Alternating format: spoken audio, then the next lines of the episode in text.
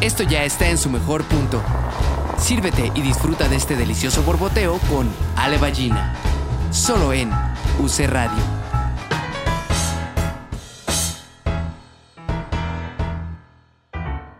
Bienvenidos a nuestro episodio 32, este 15 más 15 más 2. Y hoy tenemos a una mujer que yo amo con todo mi corazón, que ya se me fue de, de la Ciudad de México, pero ya tengo casa en Yautepec y es nada más y nada menos que Claudia Villarreal, mi comadre Claudia Villarreal. ¿Qué pasó, comadrita? Pues sí, ya sabes que aquí tienes una casa y pues muchas gracias por la invitación. Qué padre, siempre te escucho, siempre los he oído y me da gusto estar en esta contigo en esto. Muy bien, muchas gracias. Pues bueno, como ya te sabes, la primera pregunta de este bello podcast es, ¿te gusta el café? Uf, lo amo, no sabes a qué nivel, bueno, sí lo sabes, yo paso y en cuanto me sirven un, una, así me huele a café por donde pase es mi día perfecto, el problema es que no puedo tomarlo diario, porque tengo una condición médica que se llama eh, fibrosis fibrosis quística mamaria y es un tema de prevención. El café tiene una sustancia que se llama santina, no tiene que ver con la cafeína, no tiene que ver con eso, tiene una sustancia que se llama santina que tiene el cacao, el café, la nuez de colas, con lo que se hace la, la Coca-Cola. Ay, dije una marca. Espero que nos patrocine pronto. la Coca-Cola y todas las, todas las nueces que son de árbol, no de mata. Es decir, como la nuez de la India, etcétera, etcétera. Y eso provoca quistes en las mamas y como un tema preventivo es un tema de no tomarlo para que no tengas eso, no se generen estos quistes porque se te hacen bolitas y duelen algunas veces y te las tienen que operar. Y yo sí me voy a operar las boobies es para ponerme unas boobies espectaculares, no para que me quiten unos quistes. o un cacho de boobie. O sea, o un cacho de boobie, no me parece Pero entonces no puedes tomar ni chocolate, ni café, ni nuez. Nada de eso. Tienes que elegir mi médico que es preventivo más que curativo, lo que te dice es que puedes elegir dos de esas sustancias a la semana. Yo me porto un poco mal, porque mi único vicio es el café o sea, yo no bebo, no fumo, y entonces... No hago tonterías. no hago tonterías, tonterías sí hago bastantes. Pero, eh, y el café lo amo, así quiero todos los días una taza de café, es mi momento, ya te digo y quiero llorar casi, pero... pero estás tomando tu tacita de la semana. Hoy sí, perdón. Ustedes no lo ven. Con ustedes sustituí mi tacita de la semana, saludcita, hoy tocó porque era lindo este lugar. Lo sustituí con matcha mm, latte matcha. O sea, de té verde matcha, que también adoro nivel mucha adoración. O sea, me gusta mucho. Lo que me gusta del café y del matcha es el tema del amargo. O sea, me encanta el sabor amargo del café. ¿Lo endulzo? Sí, porque en esta casa solamente se endulza con miel de agave desde hace varios años, como desde hace dos o tres años, porque esta casa es un poco ñoña la persona que compra, que soy yo. Porque el otro que vive en esa casa. Que vive en esa casa no es un ñoño. Bueno, ya se acostumbró a como comer lo que comemos. Y Pero si por él fuera, no. No, por él, si por él fuera, aquí se comería chocorroles diario. Todos los días. Ah. y quesadillas. Exacto. Entonces, bueno, pues eso es por eso lo adoro. Creo que además Siempre un buen café se acompaña, como bien dice el podcast, de una buena charla. Siempre un buen café es, está increíble. A veces un mal café es terrible. O sea, hay cafés que son ácidos que dices, no sé si quiero este café. Yo soy no de puro, yo sí soy café con leche. O sea, cappuccino, latte, pero ninguna otra cosa de estas cosas que le echan como cremitas y chochitas. no, nada de eso. Entonces sí, creo que el café es, para mí es mi vicio, mi pasión, adoro cómo huele, me encanta olerlo tostado. Hace muchos años, porque tengo dos mil años, no, no tengo, pero sí soy una señora mayor. Ay, sí. cuando ibas a Coyoacán como de hippie come flores ahí, pasabas por el, jalocho y el olor a café del jarocho, que ya el café del jarocho ya no es tan bueno. Ay, perdón, jarocho. Ya perdimos un patrocinador, gracias. Exacto, pero tenemos otros. Ok. Exacto. Pero el olor era espectacular, era increíble.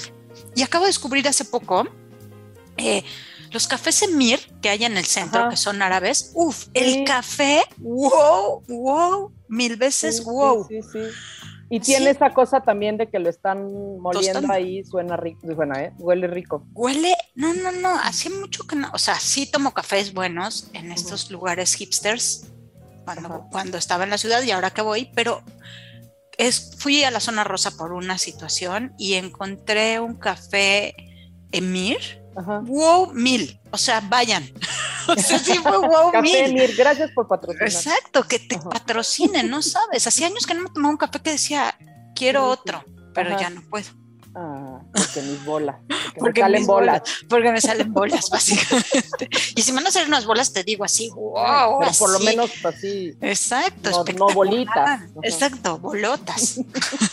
y esto que dices, porque justo eh, lo estás relacionando desde que huele, ¿no? Entonces ya sabes ahora sí que a lo, lo que viene.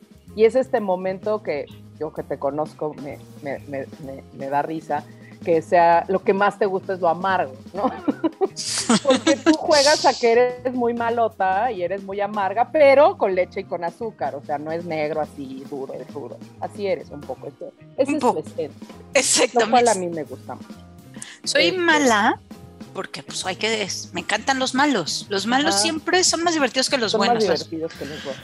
O sea, los buenos siempre se van a casar, tener hijos y ser felices. O sea, quién sabe, según esto, ¿no? Nadie contó la segunda parte de la Cenicienta. Exacto. Cuando se levantó con los pelos parados, ¿no? Y la tenían trapeando el castillo, ¿eh? Claro, exacto. Pero no, la verdad es que el tema de lo amargo, a pesar de que tú le pongas azúcar al café o al matcha, y en realidad no es azúcar, le pongo un twist nada más. Sí, sí, sí, pero es un toque dulce que también tienes. Exacto. Eh, dice la gente que me quiere que lo tenga, yo lo he estado empezando a descubrir. Yo lo defino como o sea, yo quiero a mi, o sea, a la gente que quiero, es a la que quiero y es a la que tengo. O sea, soy amable y bien educada, medio comillas, comillas, cuando me conviene. Pero yo tengo mis cariños muy establecidos en gente muy particular, ¿no? O sea, me eh, consta. exacto, exacto. Mi comadre, que eres tú. Eh, yo además, como lo comentaste al principio, creo que la plática de café, a mí me gusta mucho charlar, porque creo que en las charlas o en las pláticas siempre tenemos la posibilidad de conocer a la gente y, yo platicas gente que no tenga una charla amena y no tiene que ver con un tema de cultura, de podemos charlar de telenovelas, da igual, no importa, ¿no? Pero que esa charla sea como como consistente, como, como rica, como, como divertida. O sea, eso es lo que me gusta de las charlas, ¿no? Entonces, a mí la gente que no me aporta algo, sea risa, una plática banal o lo que sea, para no, no me interesa en mi vida. La realidad es que no me interesa en mi vida. Y ahí siempre la premisa de cuando voy a una fiesta, puedo aguantar hasta un momento en que la gente llega a un nivel de borrachera y mi definición es la siguiente. definición es la siguiente. En el momento en que ese que te platica te empieza a escupir, hay que irse de la fiesta. o te empieza a hablar más cerquita. Exacto. Y no por COVID. No, hay que irse de la fiesta. O el decibel empieza a subir también. Exacto. O alguien, quien grita más? ¿No? Así quien tiene el micrófono. Entonces yo desaparezco de las fiestas, desaparezco literal como un fantasma, ni me despido. Y ahí es cuando digo, ya la charla ya no es divertida, ya es un yoísmo y a ver quién grita más. No me interesa, gracias, bye. Esa es la verdad. Exacto. Pero esto, o sea, justo tu ritual un poco, o sea, si, si te gusta mucho el café porque, porque lo acompañas como de estas charlas y ya lo lograste sustituir con, con otra cosa, eh, es que me gusta esta cosa de que desde el olor ya ves venir como el bienestar, ¿no? O sea, esta, esta cosa de, ay, qué rico, este, por ejemplo, te, tomas ese café de tu semana, te lo llegas a tomar sola o, más bien lo haces como, lo, como es especial, lo haces parte de, de un ritual en particular. La realidad es que no, solo son dos y te digo, me lo tomo, si lo encuentro en un ritual, me lo doy feliz con una gran alegría y lo que sea, pero también lo hago mi propio ritual. Desde hace más de ocho años, sí, más o menos, eh, empecé a hacer yoga por, una por un tema de cuerpo. O sea, yo no hago yoga por un tema eh, de, o sea, ahora es un tema de mente, pero al principio fue un tema de cuerpo.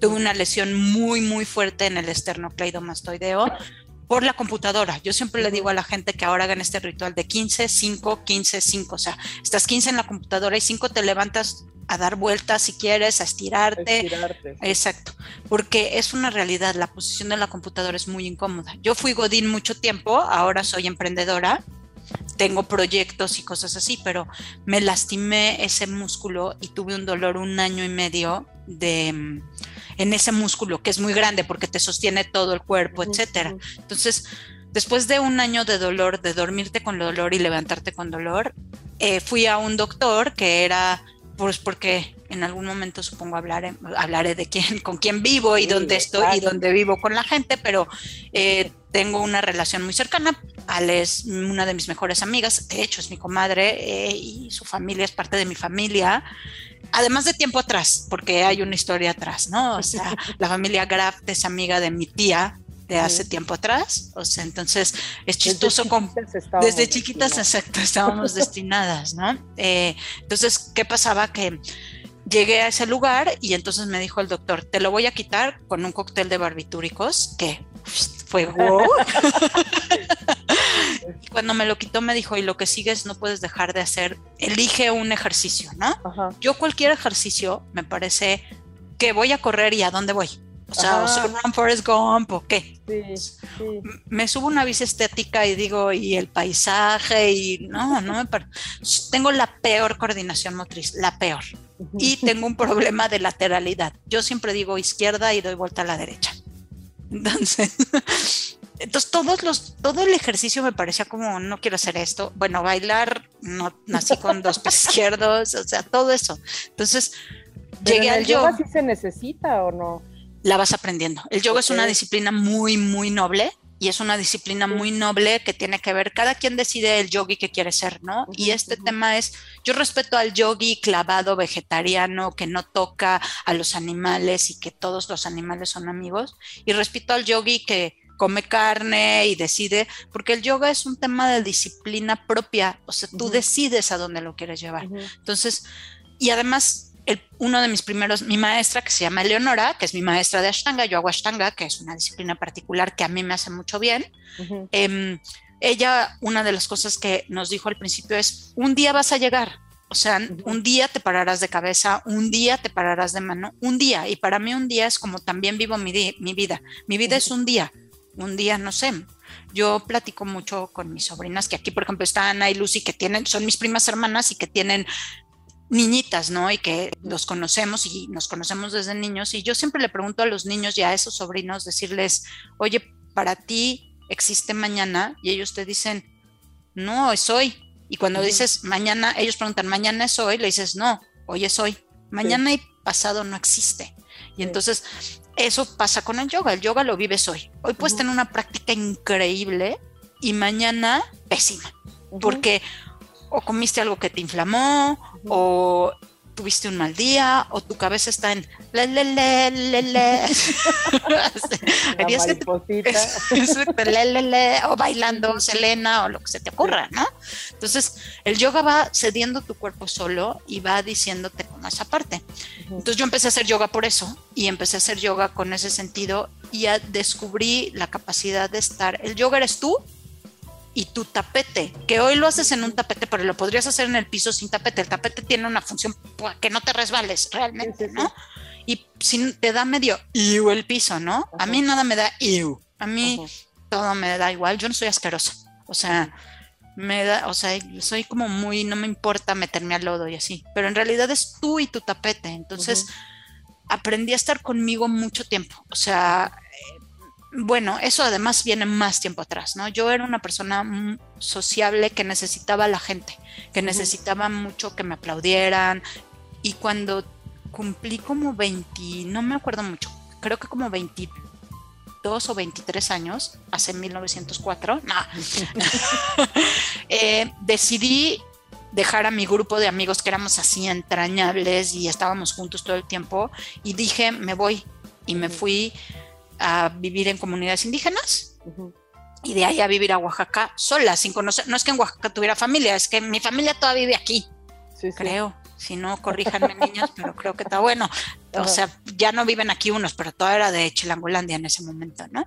Y entonces, este, me fui y entonces ahí aprendí a estar conmigo. Entonces, a tu pregunta de me gusta, pues es que mi ritual también es conmigo. Entonces, cuando me lo tomo, o sea, yo soy de estas locas, ah, y siempre quiero un panecito. También ese es mi otro vicio, siempre quiero un panecito. No importa sea un bolillo o un súper eh, rollo de cardamomo con, o sea, no importa, pero que sea un panecito. Y tiene que ser pan dulce, pastel no me gusta. Ok. O sea, así que y chocolate ya te diste en la torre. Exactamente. No, esa combinación no existe. Entonces, puedo ser bolillo de pueblito. Ahora que vivo acá, hay un, hay un bolillo así de pueblito delicioso que me parece lo máximo, ¿no? Pero recién hecho. Lo trajeron así los panaderos, que aquí si vas a la, o sea, si no vas a las 8 de la mañana, ya se acabó el pan. O sea, tienes que ir a las siete y media. Este mundo empieza en otra historia. Pero entonces sí, mi ritual es conmigo porque solo la sensación de, ponérmelo a mí, soy de esta gente, soy una blona conmigo sola, siempre. Entonces me tomo el primer sorbo y digo, ay, qué felicidad. O sea, es una cosa que lo asocio también al tema de, en el yoga, la gente que hacemos yoga y que lo hemos encontrado como disciplina, es esta sensación de respirar. Cuando tú metes, o sea, la gente respiramos por respirar, ¿no? Y cuando tú haces yoga, aprendes a a veces meter respiraciones por el simple hecho de decir, ¿qué pasa esta respiración? ¿Qué sensación? Todos los maestros que tú tengas, o sea, mi maestra de principio es Eleonora, pero mi segundo maestro de yoga es Rich, que son mis dos maestros de Ashtanga que ahí están. Ellos lo que te dicen es, tú preocúpate por la respiración. O sea, si después hay gente que sube mi hermano, que mi hermano y yo en tema de cuerpos, yo solo tengo un hermano más pequeño, más chico, y este, mi hermano es de chicle y yo soy dura como una piedra, ¿no? Mi hermano así, pon la cabeza atrás del hombro y así hace lo que quiera, ¿no? Pues así nació, hay cuerpos que así nacieron, o sea, de verdad, hay cuerpos que se llaman alongados, el mío no, el mío es de piedra, es medio rígido y tiene que ver con mi cabeza también, porque yo soy racional yo me cuesta mucho, como bien decía Ale, mi dulzor lo encuentras después de un tiempo. Generalmente soy amarga. O sea, mi primera impresión con la gente es como, ah, ¿por qué tengo que convivir con esta gente? Ya después sale el dulzor. Sí, y ya platicas y los entretienes. Exacto, pero mi dulzor sale con el tiempo. Entonces tiene que ver con el cuerpo. El cuerpo, tú en el yoga estás como porque este mundo es competitivo, porque en realidad la diferencia de donde nació el yoga, que es en la India, ahí no la gente no compite. En este mundo, si lo quieren llamar este mundo de ahora como occidental, que da igual como lo quieras llamar, yo creo que no debe de haber etiquetas ninguna, me da igual, o sea, sea un pepino, o sea, me da lo mismo, o sea, vives en el mundo de los pepinos, ¿no?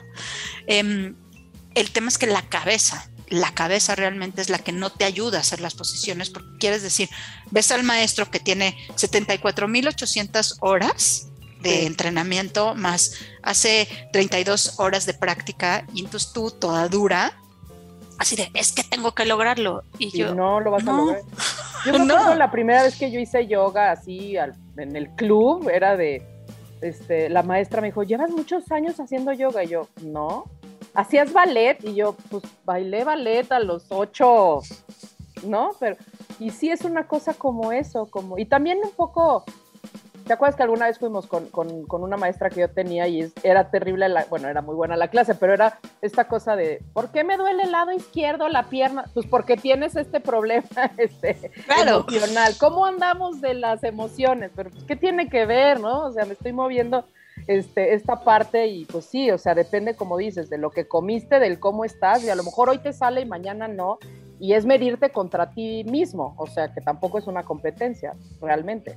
Claro, es eso. Y entonces aprendí en el yoga cuando estás en tu mat, eres tú con tu mat y tú contra tu cabeza y tú contra. Entonces siempre digo, pues es que en este mundo, mi mami que ahora no está con nosotros, y no digo más porque se me salen las lágrimas, mi mami eh, siempre decía, a este mundo se viene solo y se va solo. O sea, tú llegas contigo y sin ropa y sin ningún tipo de cosas, ¿no? Y entonces yo decía, pues es que en el mat estás solo, ¿no? En el mat estás solo contigo, eh, en el mat eres tú contra ti, ¿no? Entonces tienes que aprender a dejar de estar contra ti. Y yo siempre creo que el tema de las mujeres, y no tiene que ver con un tema de género, tiene que ver un tema de configuración. Eh, yo vivo hace 21 años con Darío, o sea, y, llevamos 21 años de ser pareja, ¿no? Y no nos vamos a casar ni nos casaremos nunca, porque yo no me... Sí. No, no. O sea, si nos casamos, tiene que ver porque necesitamos hacer un contrato porque el, matrimonio es un contrato, pero creo que ya hay una forma nueva de hacer ese contrato. Okay. yo quería. Algún día haremos otra fiesta, por otra razón, pero yo creo que las mujeres siempre estamos peleando con nosotras mismas en cosas que somos muy críticas, ¿no? Y que somos muy, y es una configuración de, yo siempre lo llevo al final. Ellos iban y cazaban el mamut, agarraban sus cosas, iban y dicen, tuve por el mamut, ya, daba igual lo que pasaba en el camino, echaban una fiesta con sus amigos, y tú estabas en la casa recolectando con tus amigas, como esa plática de recolectoras, muy de recolectoras, donde pues estabas analizando una situación de, y los niños, y la cueva, y el frío, y qué hacemos con la piel, y entonces esa misma como como estás hecho en tu cerebro, es lo que te hace estar todo el tiempo pensando en, como mujer, ¿qué haces? ¿Cómo te cuestionas ciertas cosas? ¿no? Y el yoga te confronta todo el tiempo. Y como ahora estoy en esta plática, soy muy parlanchina, ¿no? Así es mi cerebro. Mi cerebro siempre está la la la la la la pensando. y la realidad es que encontré en el yoga y para mí eso es ahí es donde encontré después de mucho tiempo hora y media de silencio. Hora y media en donde mi cerebro y la gente dice, "Ay, ¿cómo lo pones en blanco?" No es que lo pones en blanco así de ya pues, es un tema, pues, de la rutina, por eso hago Ashtanga. O sea, Ashtanga es una rutina, son seis series. La sexta serie la hace solo un señor en, el, en la India, que es el hijo del señor que lo hizo. Así, o sea, un señor ahí. Pero es la misma serie, la misma repetición todos los días, todos los días que lo haces.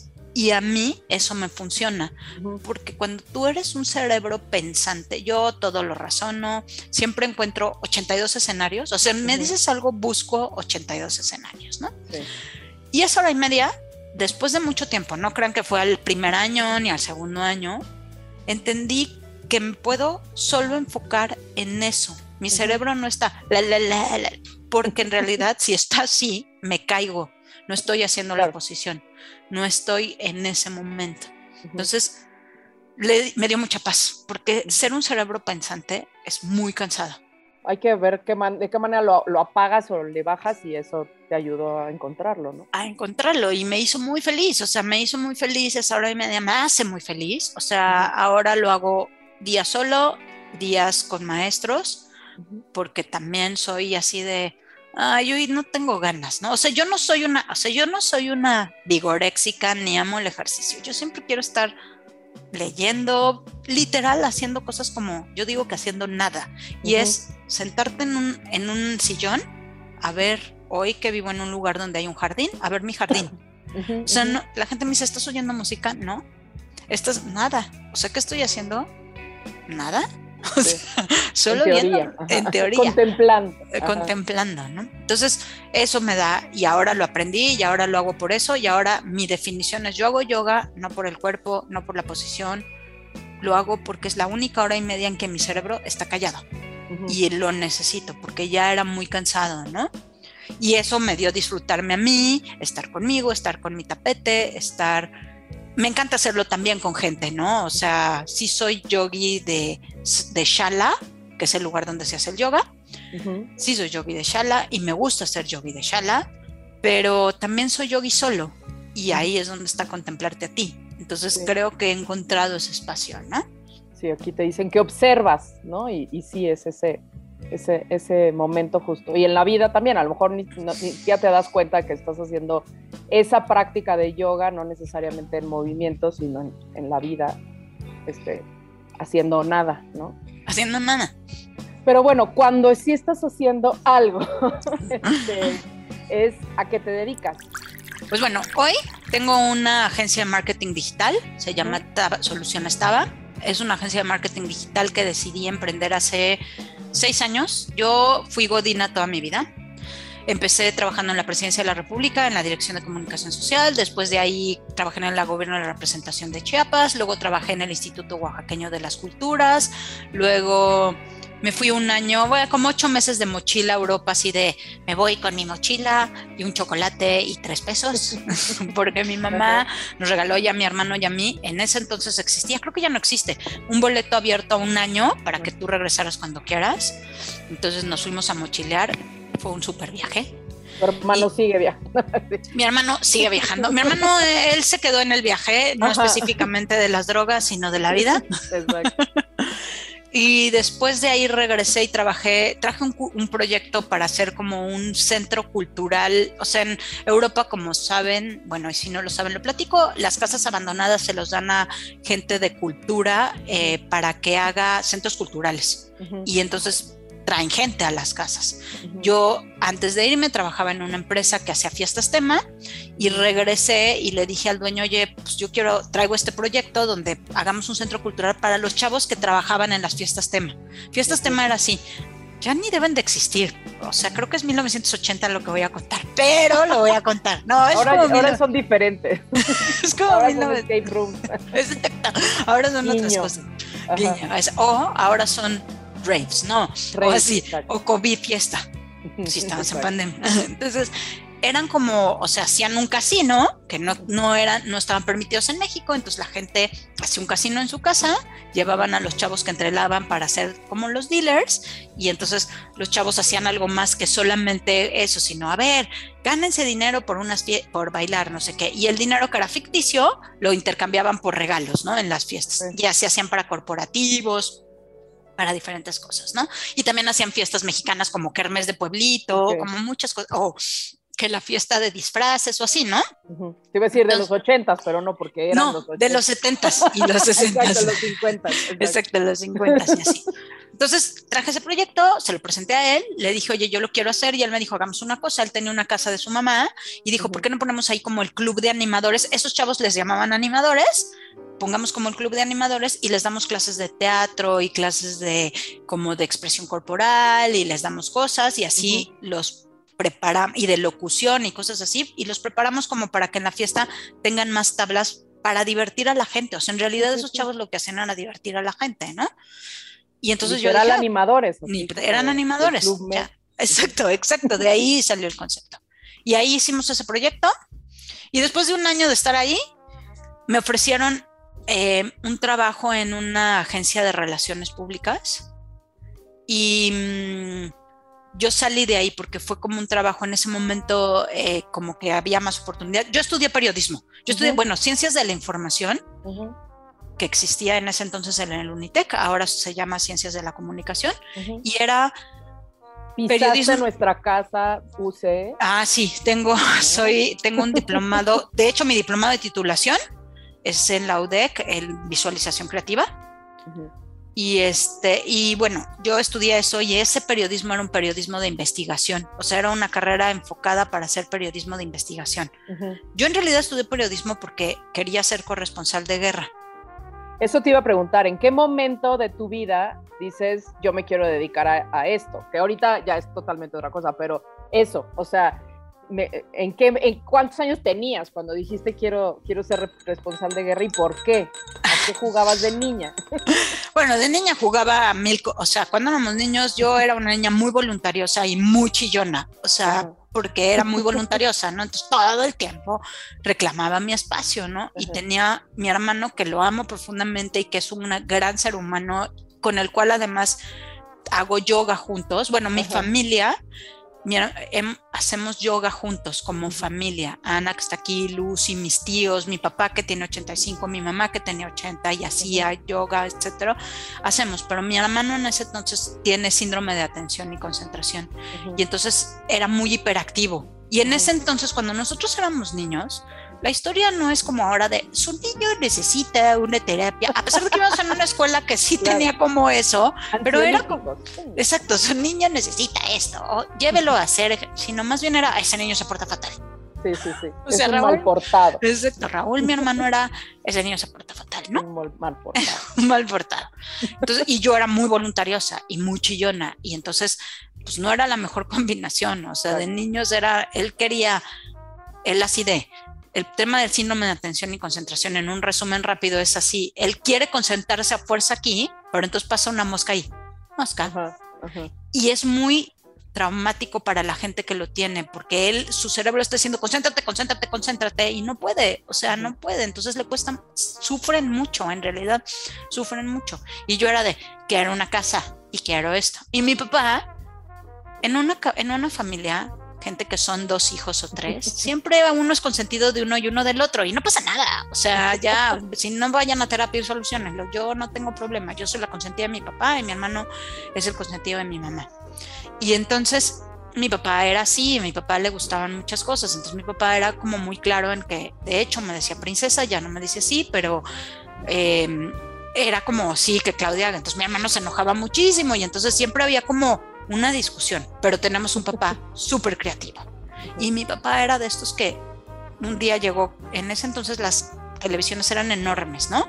Entonces llegó con una caja de la televisión y me construyó una casita de en nuestro, en mi cuarto, así con ventanita.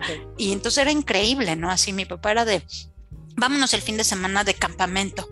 Y era de, ah, vamos a hacer un col. Mi papá dice que no tienes que tenerle miedo a la vida. Y mi mamá era una persona que aceptó ese locochón, porque yo creo que ella también era locochón, es locochón, bueno, era locochona, muy locochona, ¿no? Entonces era mi papá era de, ah, nos queremos aventar el río, aviéntense.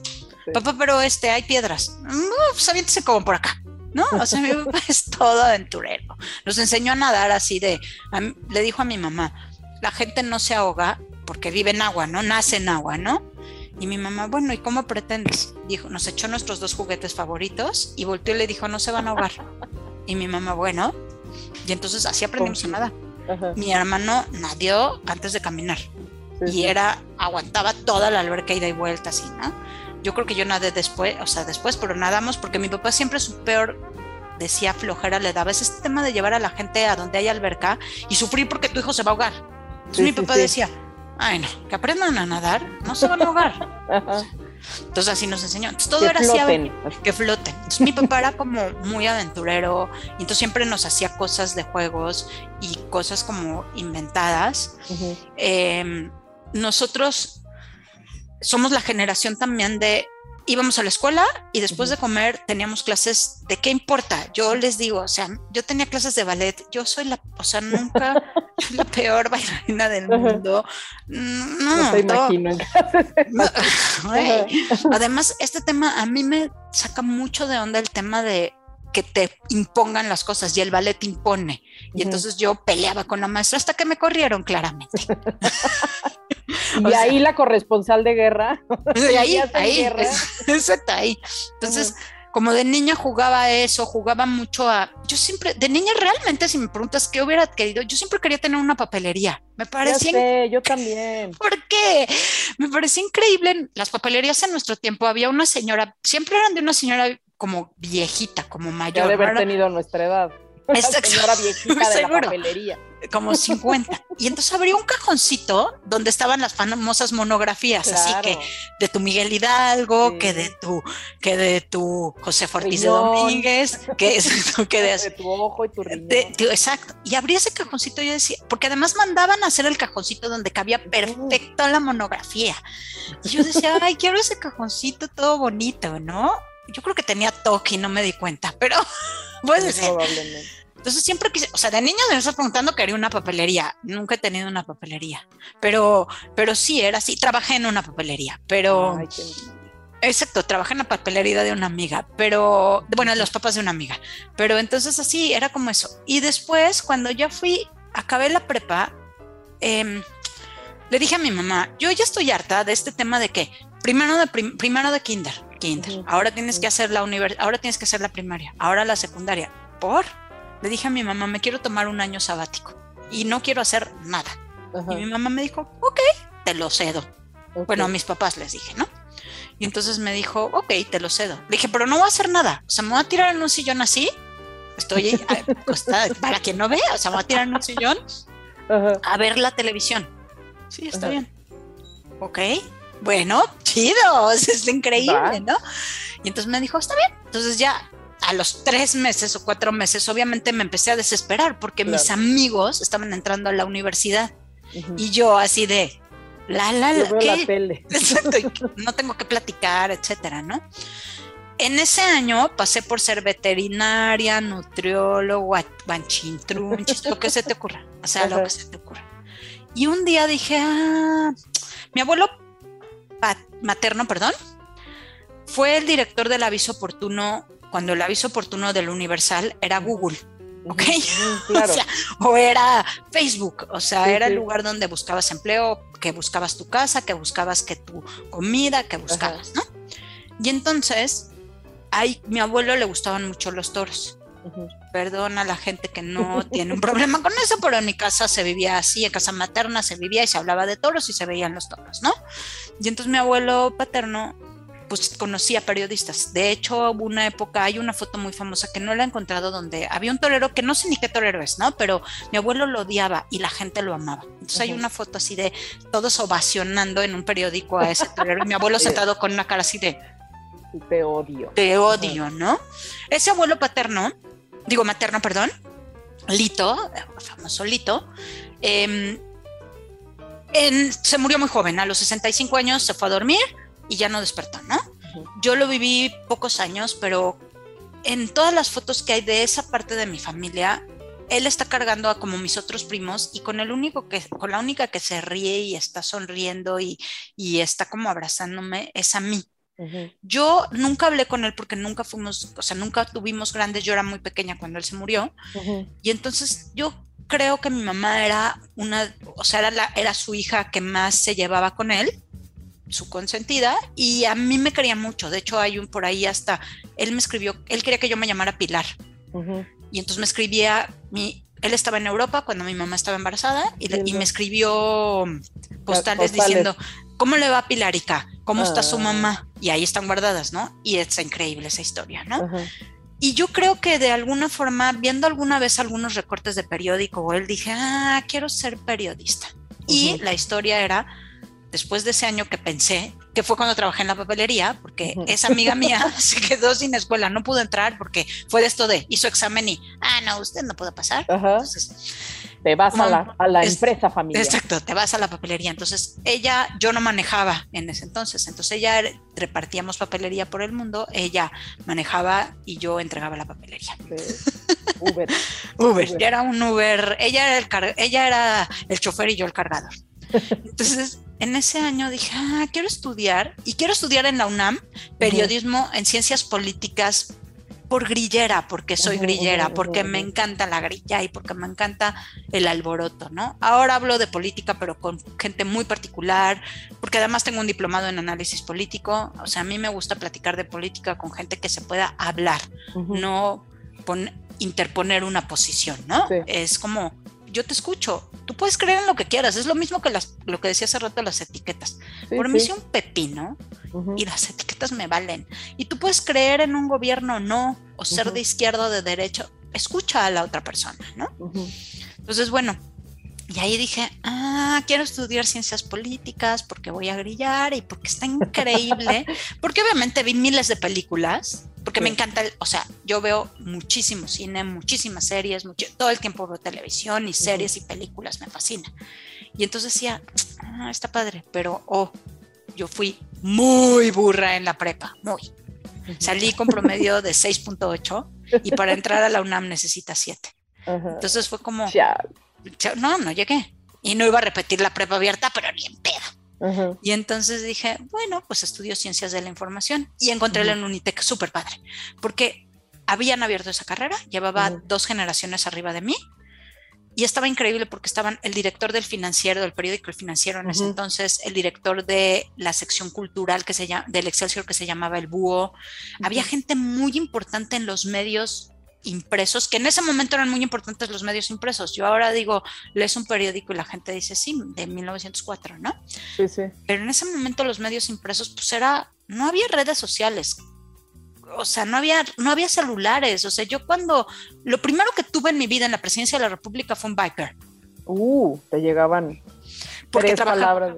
Exacto. Y porque trabajaba en la presidencia y porque necesitábamos estar comunicados. Y era como, wow, ¿no? Mi jefe de la presidencia compró una computadora portátil cuando llevábamos un año y llegó así una computadora, y tampoco tengo dos mil años, casi, pero no. pero ha avanzado las telecomunicaciones. En 20 años, estoy hablando de estos 20 años, 24 años, ¿no?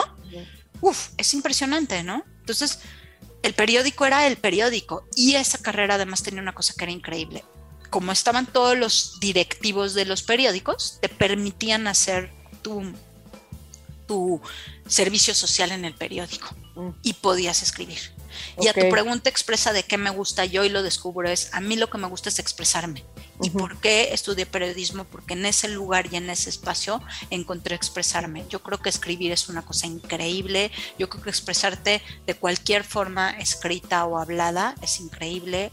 Me parece, yo oigo muchísimos podcasts, incluido, incluido este, porque a mí sí me sigue gustando la radio hablada, que hoy se ha vuelto el podcast hablado, ¿no? Sí, sí. Entonces creo que ahí encontré ese lugar y empecé a escribir y empecé a escribir como bien chava. Y luego tuve que empezar a trabajar en la presidencia de la República porque mi mamá perdió el trabajo y era quien me pagaba la universidad y dijo, mm, pues necesitamos dinero para pagar la universidad.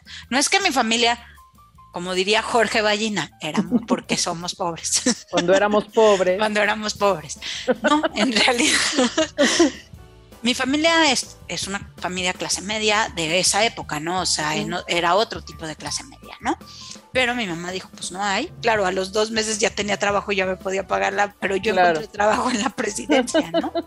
y trabajar en la presidencia fue, el, si tu primer trabajo estás en un lugar como la presidencia de la República, da igual quién era el gobierno, da igual qué pasaba. Ahí a nadie le dicen que no. Ahí a nadie, o sea, tú no le puedes decir al presidente de izquierda, de derecha, de medio tiempo o el lugar que lo quieras poner, no puedes decir que no, tienes que conseguir las cosas. Y para mí esa es mi mejor escuela, porque ahí fue donde aprendí a conseguir lo que necesites. O sea, bueno, y un poco de mi papá. Mi papá siempre nos decía, es que quiero ir ahí, pues ve y pregunta. Y yo decía, y mi mamá igual, o sea, mi mamá no era una mamá que resolvía, era una mamá de, pues ve y resuélvelo tú, es tu bronca, ¿no? Entonces, yo esas tres cosas que son como mi entraña de familia, de educación de padre y madre, de lo que yo llamo mi familia nuclear, que es mi mamá, mi papá y mi hermano. La otra es mi familia extendida de mis primos que amo y son mis hermanas, son gente que, o sea, no te puedo explicar lo que es mi familia paterna para mí y mi familia materna tiene sus vaivenes, pero mi familia paterna tenemos una conexión increíble, somos muy, somos una familia muy, muy sarcástica y muy burlona, o sea, muy bullying. Entre nosotros somos muy bullying y nos parece muy divertido bullearnos, o sea, nunca nos ofendemos, o sea, y cuando nos ofendemos, eso es algo que decimos mi hermano, nos lo decimos en nuestra cara. Sí, sí. Así de, me ofendiste. Eso es súper bonito, eso es súper para mí hasta tomo un gran respiro, como se dice en yoga, porque de verdad es muy bonito. O sea, eso de mi familia es burlarte del otro, ¿qué? O sea, no te estás burlando en mala onda. O sea, es muy divertido, reímos mucho. Todos los años íbamos, mi familia paterna, rentamos una casa en un lugar con alberca y nuestras mamás nos ponían un traje de baño y nos decían, lárguense a la alberca y nos daban de desayunar y las mamás de unos podían regañar a los otros, o sea, era una cosa como... Comuna. Exacto, una comuna de gente que nadie tenía broncas en eso, ¿no? Mi hermano es muy molestón, había primos más molestones que otros, pero éramos, vivíamos al vercaso hasta que éramos unos prietos y nos regresaban y hacíamos lo que queríamos, ¿no? Entonces era bien bonito, eso está bien padre. Entonces yo creo que siempre mi tema es comunicarme y a eso me dedico, me dediqué muchos años a esa parte. Luego un tiempo fui, mm, estuve trabajando en varias agencias de relaciones públicas que se enfocaban en tecnología. O sea, yo no me dedico, o sea, yo me dedicaba mucho a hacer cosas de tecnología. Y ahí, después de varios años, en la última agencia que estuve, eh, trabajé con HP y me mandaron, es mi único trabajo realmente en un corporativo HP, fue muy linda esa relación, eh, tuve un equipo de trabajo padrísimo. Y después eh, cerraron mi posición en un corporativo tan grande como HP, como Intel, como Microsoft, como todos esos grandes corporativos, un día cierran la posición a nivel global y te liquidan, te liquidan con todas las la de la ley y muchas cosas. Y yo cuando me liquidaron ya llevaba mucho, yo empecé a trabajar a los 21 años, más o menos. Dejé ese año sabático que me fui, esos ocho meses que me fui a Europa, pero al final regresé y seguí trabajando. Y entonces dije, ya no quiero trabajar y ser empleada de alguien. Necesito, necesito libertad, necesito pensar, necesito mi cerebro. Entonces me liquidaron cerraron mi posición, te liquidan muy bien con ley y además te dan un bono porque estos corporativos son un poco paternalistas. Entonces, son como, padre. mijita, perdónanos por haberte corrido, pero aquí te dejo un bono de... exacto, un bono extra por haberte corrido, ¿no? Entonces ah, eso me dio oportunidad. Envidia. Eso sí tienen los corporativos. También creo que todas las chambas que tú hagas por amor, por comprensión, tu servicio social, todos dejan enseñanzas. Yo Sí. Si lo quieres llamar trabajo por necesidad, pues sí, pues porque el dinero no se da en los árboles, ¿no? Pero yo siempre he dicho que trabajo por gusto. Si no me gusta el lugar donde estoy, me voy. ¿Para qué? O sea, no tienes que perder el tiempo en un lugar. Casualmente, además, cuando los lugares me dejan de gustar, yo no sé si es energía, si soy yo, sí, se acaba el proyecto o, o se cierra o, y me voy así como diciendo, ah, qué bueno que, ay, yo así de, ay, qué bueno. O sea, no tuve que decirles que, la misma energía te ya cierra. No tuve que decirles, oigan, su proyecto apesta, ya me largo porque están apestosísimos, ¿no? Si no me voy. Ah. Y ese último año, hace seis años, cerraron mi posición y decidí por una agencia de marketing digital. ¿Por qué de marketing digital? Porque yo empecé a hacer marketing digital, porque también pasa eso, el marketing digital, puta, debes de tener cuando mucho, así, ya como una definición de algo, debe tener cuando mucho 10 años, no más. Sí, sí, Es muy joven, ¿no? Y entonces yo traje todo el proyecto de marketing digital HP y me pasaron miles de cosas. O sea, las agencias de publicidad viejas tienen muchos vicios, no quiere decir que sean malas o buenas, tienen vicios.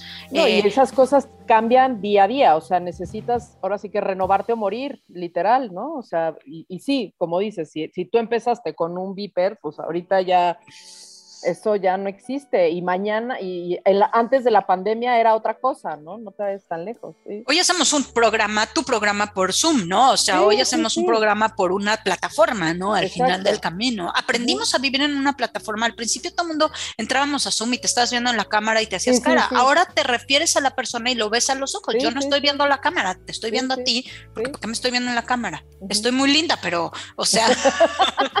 no, el típico así las frases de tienes apagado el micro. Sí se ve, sí me ven, sí me escuchan. Exacto. Ahora más bien es cuando haces uno como esto, justo probábamos hoy el micrófono, que no se oiga un eco, que no se oiga feo, pero Pero es mucho más. Y esto desde un año para acá año y medio, ¿no? Entonces, yo he evolucionado con el marketing digital, lo hice porque tiene varias cosas que me gustan, tiene prontitud, tiene capacidad de cambiar los mensajes inmediatamente, o sea, si hoy un mensaje no funciona, lo puedes cambiar en cinco minutos, puedes bajar, apagar cosas, o sea, tiene prontitud.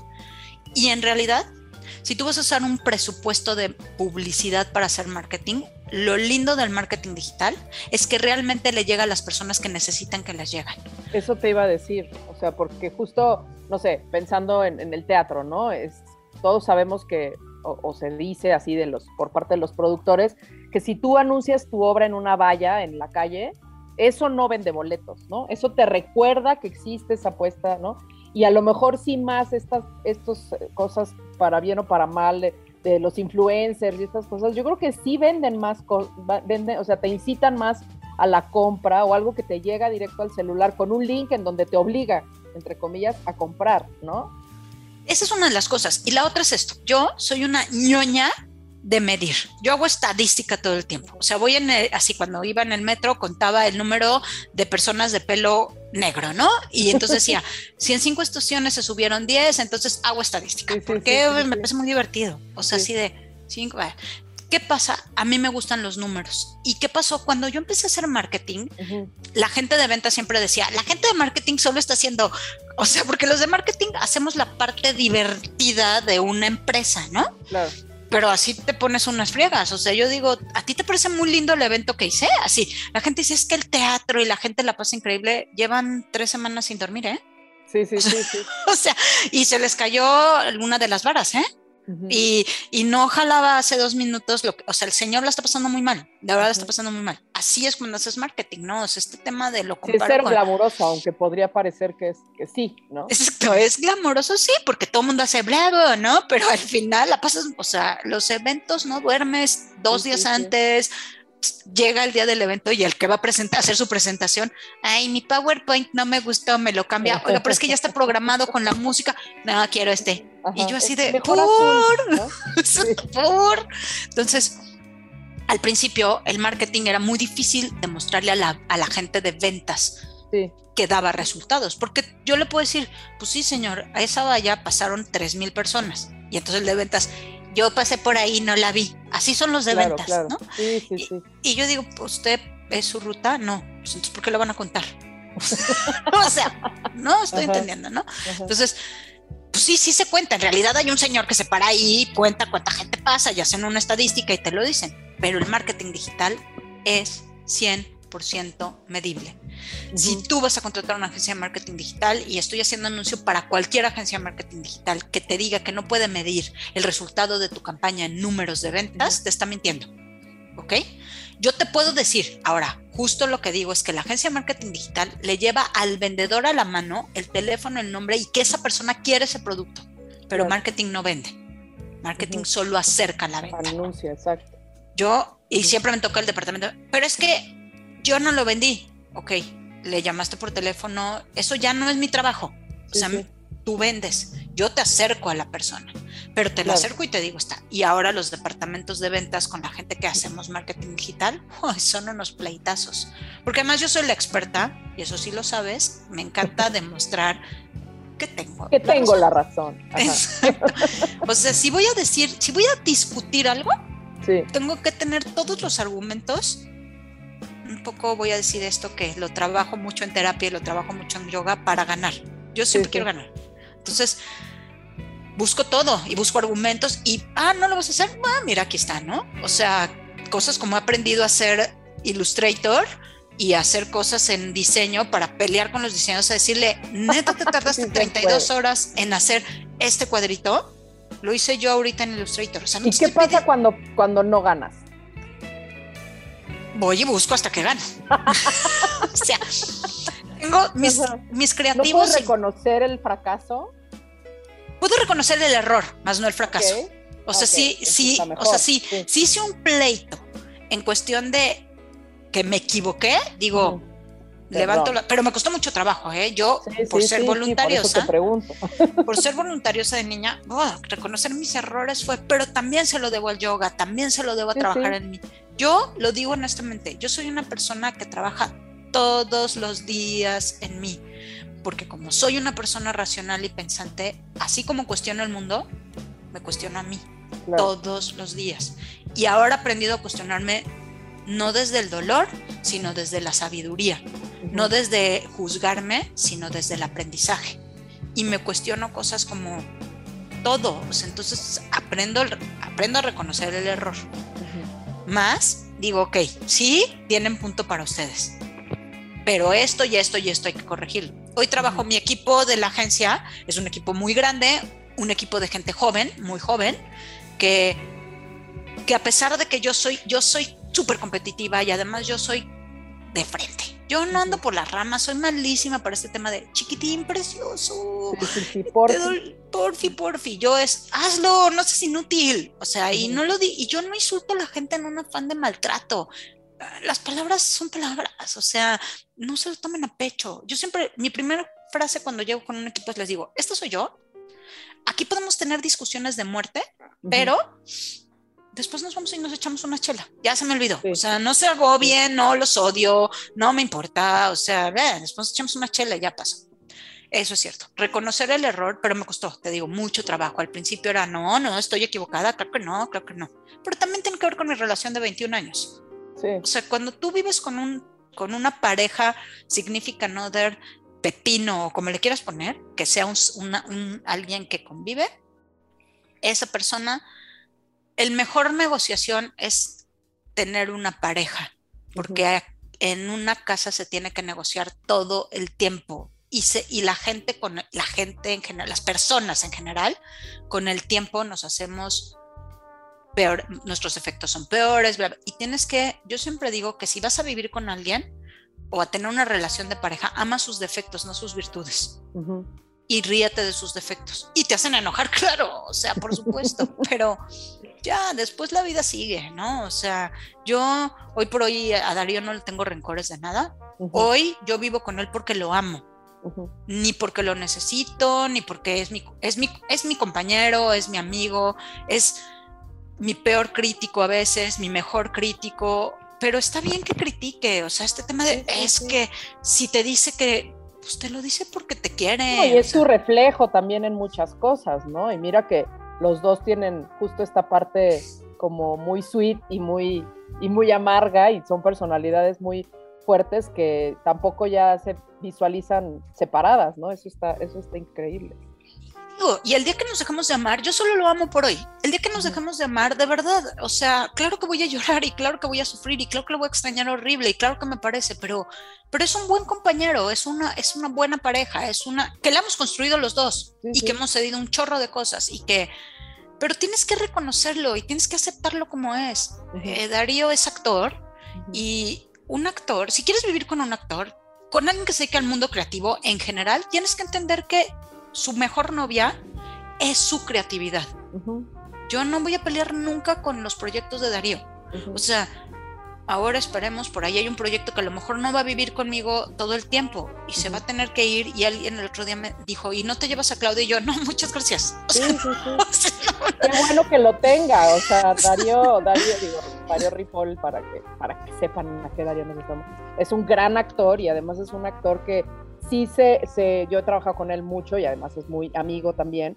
Es una, es, ya lo tendremos aquí, este, es, un, es un actor que se entrega a sus proyectos de unas maneras impresionantes y que justamente lo, eh, lo mantiene cuerdo, ¿no? O sea, su, su, su, su disciplina y su amor hacia su trabajo es lo que lo mantiene lo mantiene bien. Entonces, tú saber que esa es su medicina, pues, también es respetarla y honrarla por eso, ¿no? yo lo admiro, o sea, parte también de por qué lo amo es, y de verdad espero que vuelva pronto a teatro. Darío es un gran actor en todo lo que hace, pero yo siempre digo y lo platicamos, es que los actores se conocen en el teatro. O sea, ahí es donde ves un buen actor.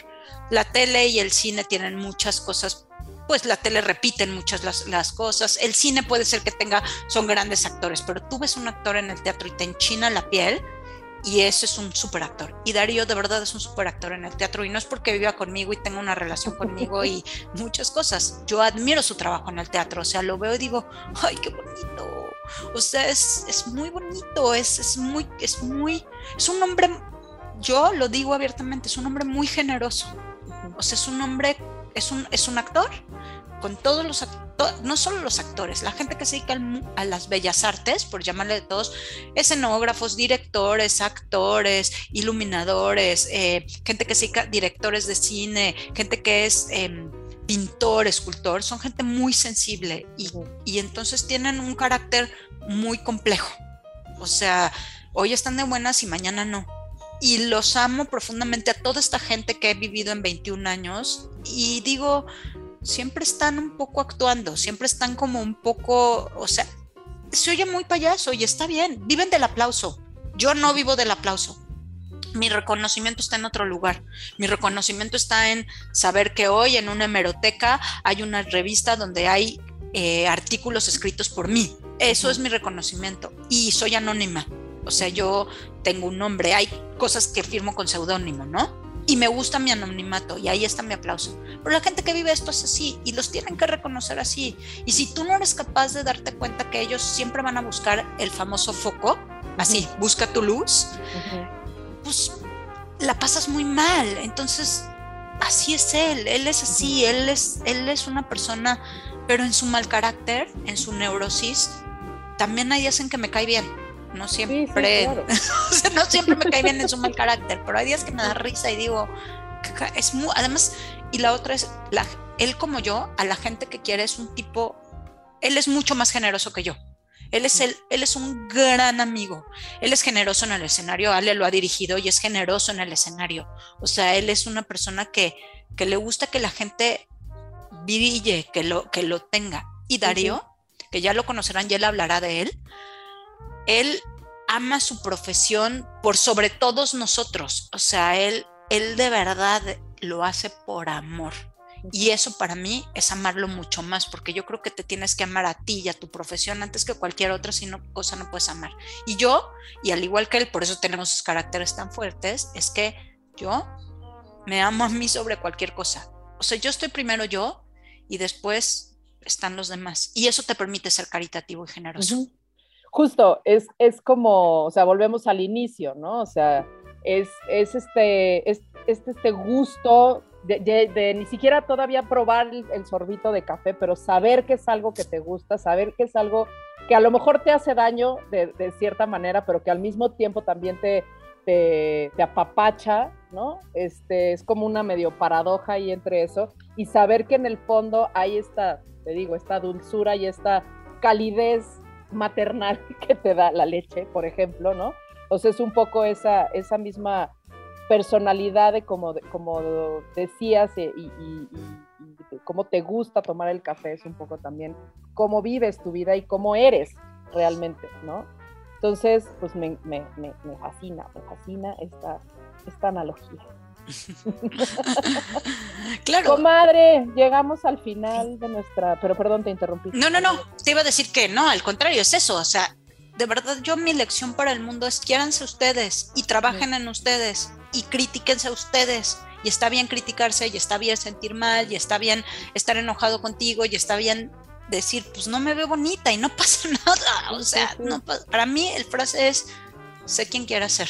Sí, y eso que decías ahorita, o sea, el reconocer el error, que sí nos cuesta, sobre todo a los que nos gusta controlar y, y no nos gusta, este, como dices, no es tanto no nos gusta equivocarnos, no nos gusta estar en el error, ¿no? Este, tener la razón es como una cosa eh, como, ah, que te, prende cuando lo tienes y que cuando no sí te llega a frustrar, pero reconocer el error, ah, o sea, quita muchísimo peso de encima. Ya luego ves, como dices, cómo le haces para, para, para encontrar, tener esa razón, pero en el Inter es como, ay, sí, bueno, perdón, la regué, next, ¿no? Y eso está, eso está súper chido. ¿Dónde te podemos seguir? ¿Dónde podemos seguir a la agencia? Dinos tus redes. En la agencia, mis redes me pueden seguir, soy, hago, soy, mis redes son muy personales, nunca van a encontrar, pocas veces se encuentran a Darío. Em, mis redes son en Instagram, arroba te voy a decir, en Twitter igual, y la agencia es Soluciones Taba, arroba, T, A, B de, B de burro A. Ok y tenemos otra que es una pequeña productorcita que se llama Taba Networks, también así Taba y luego Networks. Ah, Todas son así las redes. Por si te quieren contactar y ver. Exacto. Estoquearte por ahí. Estoquearme por ahí. tengo mis momentos divertidos, no siempre. Soy, soy más stalker que stalker que, que, que activa en las redes, pero me divierto por ahí. Y pues bueno, ¿qué te puedo decir? Mil gracias por invitarme. No, a ti por, por, por, platicarnos, por así que echarnos este café este, de semana, su café de la semana y el nuestro también. Este, les doy mis anuncios parroquiales. Estas, eh, ahorita el público estuvo bastante calladito, pero si ustedes quieren ser parte de las grabaciones, em, síganos en nuestras redes, que es arroba borboteo podcast y en UC Radio MX.